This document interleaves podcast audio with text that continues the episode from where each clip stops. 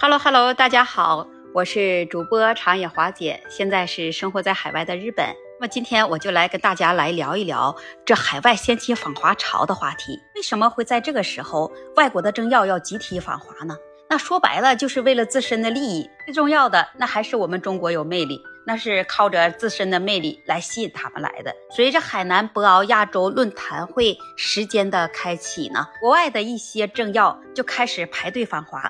除了像新加坡的总理、马来西亚的总理，还有西班牙的首相，他们是应邀来参加我们博鳌亚洲论坛会的年会的。参加完年会之后，他们还将去我们的首都北京来进行访问。像法国的总统马克龙也在媒体上，他就公开表示了，说要让中国站到他们的那一边，而且他已经应邀了欧盟委员会的主席。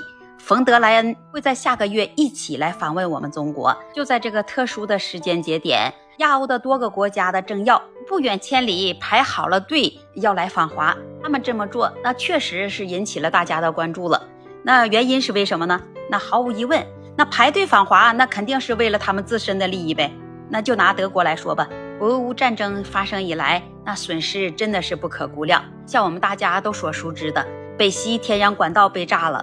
那以德国为首的欧盟买不到俄罗斯廉价的天然气能源，价格在一直飙升，背后的代价那真是不可估量。还有，就像欧盟中心的瑞士银行不也出了问题了吗？那倘若有一天跟硅谷银行一样说倒就倒，那么后果我们都可想而知了。所以呢，他们已经就意识到了，跟着一些不强的国家在他的后面混，那么后果是什么？定是没有利益，也没有收获。所以他就决定在当下。肯定不能再继续跟我们来对抗了。现在来访，肯定也是为了探讨如何相处和合作。说白了，那他们是想从我们这里啊能得到更多的好处。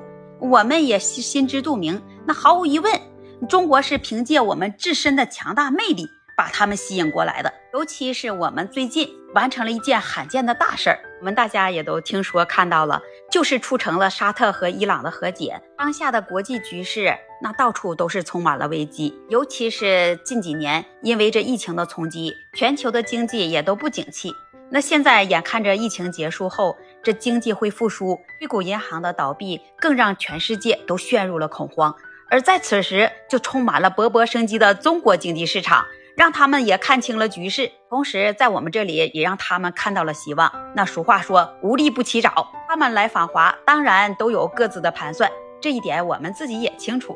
那有一些国家只是因为受当下的形势所迫，并不是真心实意啊，想来跟我们合作，那我们肯定也会提高警惕。我们是秉承着来者是客的理念，有朋自远方来，不亦乐乎，让世界都能看到中国，来了解中国，也没什么不好。那当然，如果我们自己的实力不强，那肯定也不会吸引这么多的外国政要排着队来访华。那就在前些日子，对伊朗和沙特的出核，还有近段时间对俄罗斯历史性的访问，这一系列的举动，那就让这些外国的领导人能感受到了我们中国的强大魅力，所以们才会如此的迫切，哎，来排着队要来访华。有人说，这马克龙和冯德莱恩来的太不合适了。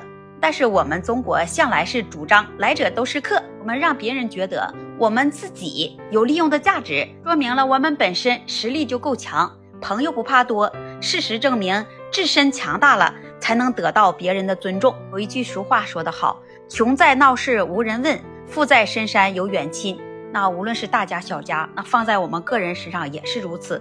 那放到国家层面上，那也是一样，开放的姿态来发展经济。